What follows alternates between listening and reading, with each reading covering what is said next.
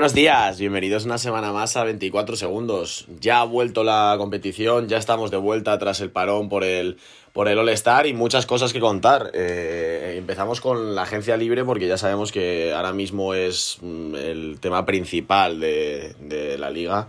Todos los equipos que son contendientes al título se quieren, se quieren reforzar y vaya si lo han hecho alguno de ellos esta semana.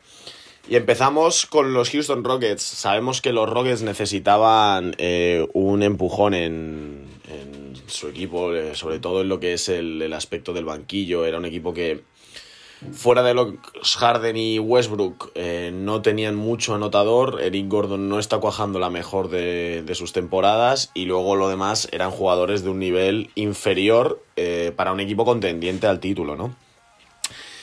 Y bueno, eh, se han reforzado con la llegada de Marre Carroll desde San Antonio y con la llegada de, Jeff Green. Para mí, dos adquisiciones de altísimo nivel. Eh, de Marre Carroll, un 3D player eh, que les va a venir realmente bien. Y luego Jeff Green, que es un anotador incansable, un trotamundos de la liga, lleva ya muchas temporadas jugando, jugando en la mejor liga de baloncesto del mundo. Y sin duda les va a venir muy bien. Ya han jugado con los Rockets. El balance esta semana, vamos, esta, este periodo de tiempo desde la vuelta del All-Star han sido dos victorias. Y parece ser que han encajado muy bien. A mí me ha sorprendido sobre todo lo de DeMarre Carroll, que era un jugador que en verano reclamaron eh, varios equipos. Al final acabó yendo a San Antonio, que había puesto mucho, mucho interés en, en tenerlo en sus filas, ¿no? Eh, la verdad que en San Antonio apenas ha jugado, apenas han contado, apenas contado con él y bueno, y ha encontrado esta salida en Houston que, que, le va a venir realmente bien, ¿no? Otro de los contendientes al título que se ha reforzado y de nuevo muy bien, eh, yo ya, eh, ya lo hablé la semana pasada, ya dije que los Clippers para mí con las adquisiciones de, bueno, con la adquisición de Marcus Morris ya era sin duda el claro favorito al título por encima de los Lakers. Pero es que esta semana ha llegado Reggie Jackson, el base de los Detroit Pistons, que sí que es verdad que ha, lidiado con problemas de lesiones eh, esta temporada y la pasada, pero que cuando estuvo sano, en, ya recién salido de, Oklahoma City, eh, fue un gran, gran jugador. Y para mí, como posición de, de refuerzo para, para Patrick Beverly, eh, que probablemente sea esa posición la de base que más necesitaban reforzar los los Clippers, después de la, de la negativa de Darren Collison de volver a la liga y firmar, y firmar con ellos y de haber cortado a Isaiah Thomas, Ray Jackson les va a dar eh, un salto muy, muy grande en esa, en esa posición, ¿no? Y bueno, eh, parecía que sus vecinos de, de, Los Ángeles, parecía que los Lakers no se iban a reforzar, que lo que hemos hablado aquí, ¿no? Que confiaban en ese grupo, que parecía que había muy buena química y que no iban a, a hacer ninguna, ningún movimiento, ¿no? Bueno, pues ante, ante lo que estaban haciendo lo, los Clippers, que no, no paraban de reforzarse, pues han decidido hacer lo mismo. Una decisión que probablemente mmm, no sé cómo habrá caído en el vestuario, porque al final eh, eh, siempre es feo ver este tipo de cosas. Eh, de Marcus Cousins ha sido cortado. Esta semana se ha hablado mucho, y Frank Vogel hablaba sobre la posibilidad de volver a, de, a ver a DeMarcus Cousins en una pista esta temporada, y él decía que era una posibilidad real, que probablemente para los playoffs él podría estar y que, y que habría que ver a qué nivel vuelve, ¿no? Yo entiendo a los Lakers, entiendo a los Lakers porque al final eh, de Marcus Cousins está ocupando un, un espacio en el roster y si va a volver justo en playoffs, pongámosles que vuelve en el mejor de los casos en la primera ronda y que a lo mejor toda esa primera ronda la pasa con limitación de minutos. Llega una segunda ronda en la que ya te estás jugando bastante y en el oeste probablemente estés jugando contra un gran equipo y si no tienes el ritmo que no lo vas a tener después de pues 4, 5, 6 o 7 partidos, lo que dure la primera ronda, con una limitación de minutos, casi puede ser al final un hándicap para el equipo como fue el año pasado con los Warriors. Recordemos que de Marcus Cousins el año pasado en los playoffs era casi más un hándicap que, que algo positivo para, para los de la Bahía, ¿no? Entonces, bueno, eh, siempre es feo ver que se corta un jugador lesionado y sobre todo a mí la verdad que era en su día fue uno de mis jugadores favoritos, si no mi jugador favorito de la liga. Y la verdad que me da muchísima pena eh, verlo así. Este, este verano cuando firmaba por los Lakers, eh, volver a reunirse con Anthony Davis, con LeBron James, parecía que aquello iba a ser una sociedad bastante, bastante buena. Pero bueno, eh, el eterno problema de las lesiones en los hombres, en los hombres altos, eh, lo difícil que para ellos que es recuperarse. Y bueno, una pena, una pena lo de Cousins, pero bueno, mm, ojalá la, temporada que viene vuelva, vuelva a ser el que una vez fue en, en New Orleans, ¿no? Y bueno, ¿por qué los Lakers han hecho este hueco en el roster? Bueno, eh, quieren crear una guerra eh, fraticida, una guerra familiar entre Clippers y Lakers y han firmado al hermano de Marcus Morris, a Markif Morris, eh, jugador que, han, que, bueno, no sé si lo han cortado ya los pistos, pero bueno, Bonarowski ya dijo que en cuanto, en cuanto mm, se aceptara esa, esa rotura del contrato entre los Pistons y Markif Morris, el jugador tendría pensado entre Toronto y los Lakers, pero ya parece ser que se ha decantado por la franquicia angelina. Y muy buen refuerzo, eh, muy buen refuerzo para los Lakers, la posición de 4, que bueno, sí que es verdad que no es la posición que más necesitan reforzar, ya tienen bastantes jugadores ahí. Eh, yo sigo diciendo que los Lakers necesitan un base suplente. Eh, para mí ni Rondo ni Caruso. Rondo, bueno, Rondo no lo sé, Rondo en, cualquier momento puede sacar a relucir la magia que, que tiene y poder ser ese base no titular, pero ese base que haga el apoyo a LeBron James en momentos determinados de partidos muy importantes, ¿no? A Caruso, por mucho que me gusta verle la energía que tiene y todo, no termino de verle como ese base que en un séptimo partido de una serie de playoffs te va a resolver eh, los problemas que puedas tener, ¿no? Entonces lo dicho, llega Marquis Morris, eh, un jugador que a mí eh, hace años, en la comparativa entre los dos hermanos, a mí me parecía el mejor de los dos hermanos. Me parecía un auténtico jugadorazo. Pero sí que es verdad que con los años eh, su hermano Marcus la ha ido pasando por la derecha y él se ha quedado un poco estancado también porque ha ido a, equipos eh, en los que no era fácil encajar. Primero estuvo en Oklahoma City, luego estuvo, ahora está en Detroit. No ha contado con muchos minutos tampoco en, en Detroit, tampoco tenía un equipo como para, no sé, como para ver a lo mejor su mejor nivel. Veremos si si en Los Ángeles y de la mano de, esta plantilla consigue volver a ser el, jugador que, fue en Phoenix, por ejemplo.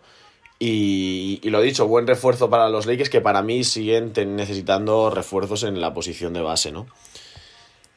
En fin, y seguimos con más noticias. Eh, hay gran, gran preocupación en, en, Philadelphia 76ers con la situación de Ben Simmons. Eh, el primer partido después del parón del All-Star, Ben Simmons se lo pierde por unas molestias en la espalda.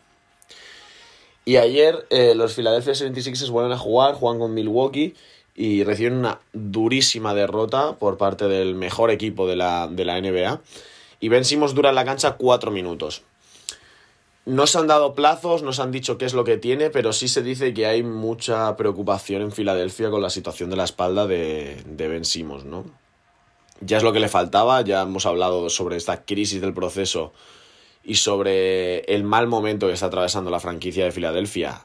Y a mí me sorprende, sobre todo en casa, cada vez eh, cómo les pitan. Eh, parece realmente un partido de fútbol aquí en España. El cómo pitan a, los jugadores de Filadelfia y sobre todo a Joel Embiid. Eh, a mí me parece increíble que la gente sea capaz de, pitar a Joel Embiid con todo lo que él ha dado y está dando al proceso y a, y a la ciudad de Filadelfia, ¿no? Y seguimos, vamos a seguir con lesiones. Eh, porque Carl Anthony Towns va a estar dos semanas fuera de las canchas por una lesión en la muñeca izquierda. Eh, lo dicho, al final lo de Minnesota dijimos que era uno de los grandes vencedores del, mercado de, traspasos, pero bueno, mm, realmente no van, no van a disfrutarlo o aprovecharlo yo creo esta temporada.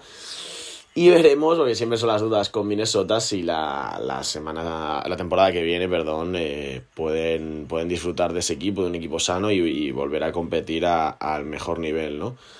Porque al final ahora, dos semanas sin cada Anthony Towns les compromete muchísimo, les va a costar mucho ganar partidos y no están en una posición ahora mismo como para poder optar a, a llegar a la postemporada, ¿no? Otra de las lesiones, esto, ah, esto, para mí es tremendo. Eh, Kyrie Irving. Eh, vuelven a aparecer los fantasmas de la figura de Kyrie Irving. Se ha confirmado ya que se va a operar del hombro y que se pierde lo que resta de temporada. Literalmente Brooklyn tira la primera temporada de este nuevo equipo porque Durant también se ha confirmado que no va a jugar esta temporada. Entonces, bueno, probablemente sea un equipo que entre en playoffs. No creo que a pesar de las pérdidas de estos dos jugadores... Em, bueno, de la de Kyrie Irving, ¿no? Que Kevin Durant no, no ha llegado a debutar todavía.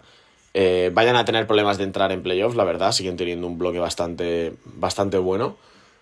Pero yo la verdad que no, yo no me explico lo de Kyrie Irving, no entiendo muy bien cuál es su juego, qué es lo que quiere hacer, si realmente le está gustando estar en Brooklyn, si realmente quiere jugar al baloncesto, porque eh, la temporada de Kyrie, esta primera, es muy, muy rara. Muchos, de nuevo, problemas con los compañeros, muchos problemas con las lesiones, eh, que no era algo típico realmente en Cleveland.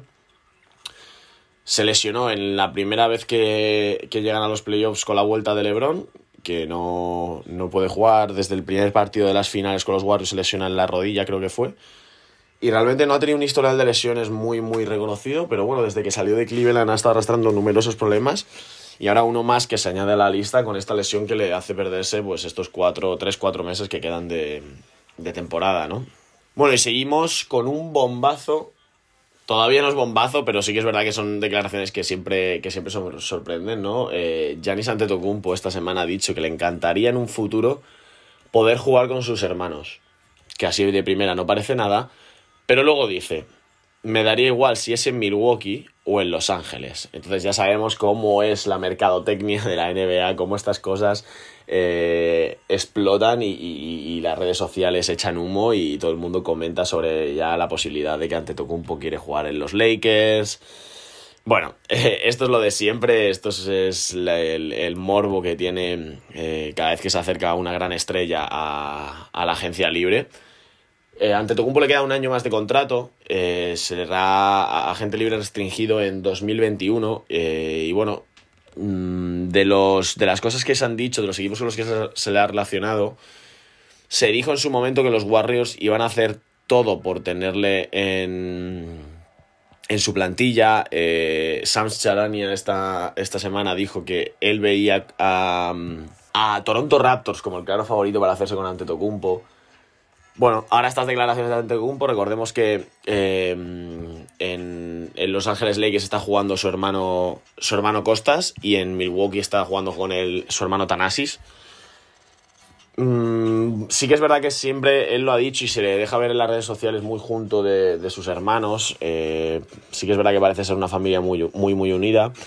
Y bueno, estas declaraciones, eh, bueno, como, como una losa al final. Esto, estas cosas siempre, lo he dicho, siempre gustan mucho la NBA, siempre se generan muchos rumores, esto al final acaba vendiendo mucho. Pero bueno, todavía habrá que esperar. La temporada que viene seguro estará en, en Milwaukee, a no ser que él pida ser traspasado antes de que se le acabe el contrato, cosa que dudo bastante. Y veremos en 2021, en ese mercado de agentes libres, eh, qué decide hacer ante Tocumpo, si se queda, si se queda en Milwaukee o, si busca nuevos, nuevos objetivos. ¿no? Todo dependerá de cómo. de los resultados de Milwaukee, sobre todo esta temporada ahora mismo, en la posición en la que están, que está en una posición muy, muy buena. Y de la siguiente, ¿no? Yo creo que si, si consigue ganar un, un anillo en Milwaukee, pues puede decir eso, que se ha, acabado, se ha acabado un ciclo y a lo mejor es hora de buscar nuevos objetivos, ¿no?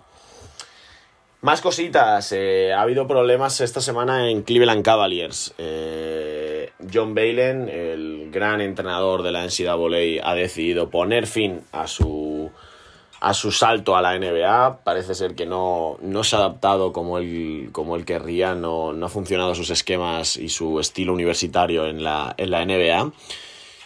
Y parece ser que había una guerra interna dentro de Cleveland, estaban todos los jugadores deseando que Balen se fuera. Eh, le ha sustituido el que, el que era su asistente y el que ha sido entrenador jefe en Memphis Grizzlies, JB Bickerstaff, y en Houston Rockets también.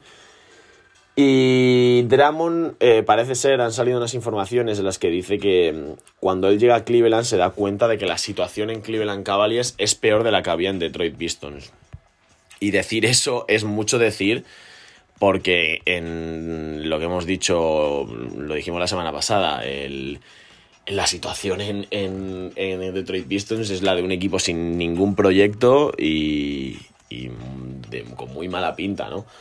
Drummond decía eso, incluso dijo que si John Balen seguía en el equipo, él no iba a renovar con, los Cavaliers, pero bueno, ya se ha ido, comienza una nueva etapa, la de Bickerstaff, eh, y veremos, veremos qué tal le va a los Cavaliers, que yo siempre lo he dicho, a mí me gustan mucho, me parece que tienen muy buena, muy buena plantilla ahora con los, con los chicos jóvenes.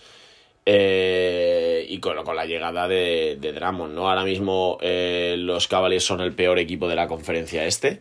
Yo decía hace unos capítulos que, mm, que veía a los Cavaliers en una situación muy buena incluso para llegar a playoffs, pero bueno, rápido se me han quitado yo creo esas más ganas de verlos a ellos que, que otra cosa, no, no, no, lo pensé realmente con la cabeza.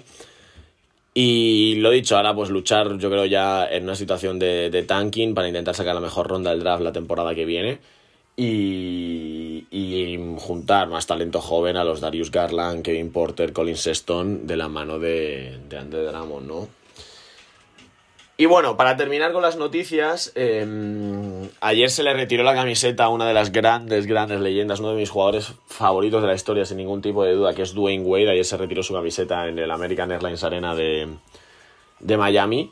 Y a mí estas cosas siempre me... La verdad que son esas ceremonias que, que me encantan, eh, súper emotivas y estamos, al final estamos hablando ya no solo de uno de los mejores jugadores de la historia de la, de la NBA, sino el que probablemente sea el mejor jugador de la historia de los, de los Miami Heat, ¿no?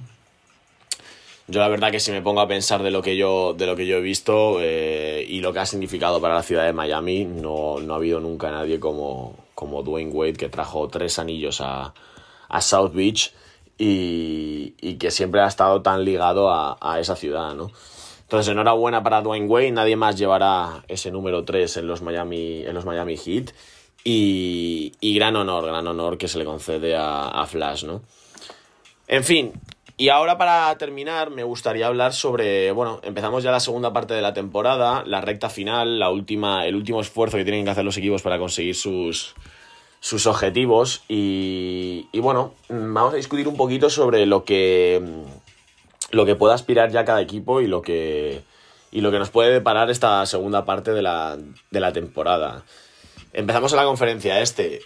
Lo primero de todo creo que la posición de líder en esta conferencia no va a cambiar bajo ningún concepto. Eh, Milwaukee Bucks ahora están con un récord de 48 victorias, 8 derrotas, están 7 partidos por encima de los Toronto Raptors. Mm, yo creo que ahora mismo Milwaukee ya lo que tiene que hacer es empezar a... Bueno, la verdad que lo han hecho toda la temporada, ¿no? Pero a regular los minutos de, los, de las estrellas, que no, no intentar sufrir lesiones, intentar arriesgar lo menos posible, porque estamos hablando de siete partidos, son muchísimos, quedando, pues eso, mmm, poco menos de 30, quedarán 26, 25 partidos. Y, entonces eso, no, no te merece arriesgar ninguna de las, de las piezas de tu equipo para, para este final de temporada, ¿no? Eh, ayudar también a gente como Marvin Williams, que acaba de llegar de la agencia libre, a integrarse en el equipo. En fin, eh, que empiecen a sumar los chavales jóvenes, este tipo de cosas, sobre todo viendo ya la posición que ocupa Milwaukee. Intentar no descuidarse de cara al, al récord general, pero bueno, mmm, está, creo que son cinco partidos o cinco partidos y medio por delante de, Los Ángeles Lakers, o sea, que también me parece muy complicado que los Lakers lleguen a quitarle esa, esa posición a, a la franquicia de Milwaukee, ¿no? Y después en la conferencia este, pues, bueno, Toronto Raptors, Boston Celtics, Miami Heat, Philadelphia 76ers e Indiana Pacers para mí ya son equipos de playoffs. Dudo bastante que ninguno de estos sufra una racha de derrotas que, que les consiga que les consiga apear de, de, de los playoffs. Y bueno, individualmente, pues pocas cosas ya, la verdad. Al final, eh, esa lucha por la segunda plaza que probablemente te hará enfrentarte a un equipo bastante, bastante peor que los otros seis, puede ser la más interesante. Y realmente creo que esto está entre Boston y Toronto. No creo ni que Miami y por supuesto que no Filadelfia consigan llegar a esa plaza. Así que, así que lo dicho, eso quedará entre, entre Boston y Toronto. Los Miami Heat que vienen, que se han desinflado un poquito, llevan en los últimos 10 partidos 4 victorias, 6 derrotas. Pero bueno, también es verdad, es normal, quiero decir, mmm, probablemente de todas estas plantillas la de Miami sea una de las más débiles, me refiero a las de Boston, Toronto, Milwaukee y Filadelfia. Es sorprendente lo que están haciendo los Heat y, y, es normal que sufran este tipo de rachas, que, pero que en ningún caso les va a afectar de cara a, a la postemporada, ¿no? Filadelfia, Filadelfia, pues eh, si tuviese que decir algo sería que aprendiesen a ganar fuera de casa porque a mí no me deja de sorprender el récord. Eh, en casa están 26 victorias, 2 derrotas. Son el mejor local de, de, toda la liga, pero es que fuera están en 9 victorias, 20 derrotas. esto de cara a una serie de playoffs es clave. Es clave porque eh, no van a tener ventaja de campo en ninguna de las rondas, porque ahora mismo son quintos. Bueno, si consiguen apelar a Miami de esa, de esa cuarta plaza, están a partido y medio, están relativamente cerca, pero es que o ganan partidos fuera o es imposible realmente que consigan quitar a Miami de esa, de esa posición, ¿no? Eso y sobre todo lo que hemos hablado antes, que Ben Simmons no tenga una lesión muy grave que le quite muchos, muchos partidos, porque si no los problemas de Filadelfia se van a multiplicar eh, a, lo, a lo grande, ¿no? Después, Indiana Pacers. El objetivo clarísimo. Volver a meter a Víctor Oladipo la, en la rotación, volverla a meter en esa dinámica, volverla a meter en ese... Sí, en esa dinámica de meter muchos puntos, de no fallar muchos tiros, de tener buenos porcentajes, juntarle bien con sus compañeros, hacerle funcionar y, de tal manera Indiana puede ser el típico coco que te toca en una en primera ronda de, de, playoffs estando en una posición baja y que te puede dar más de un susto, ¿no?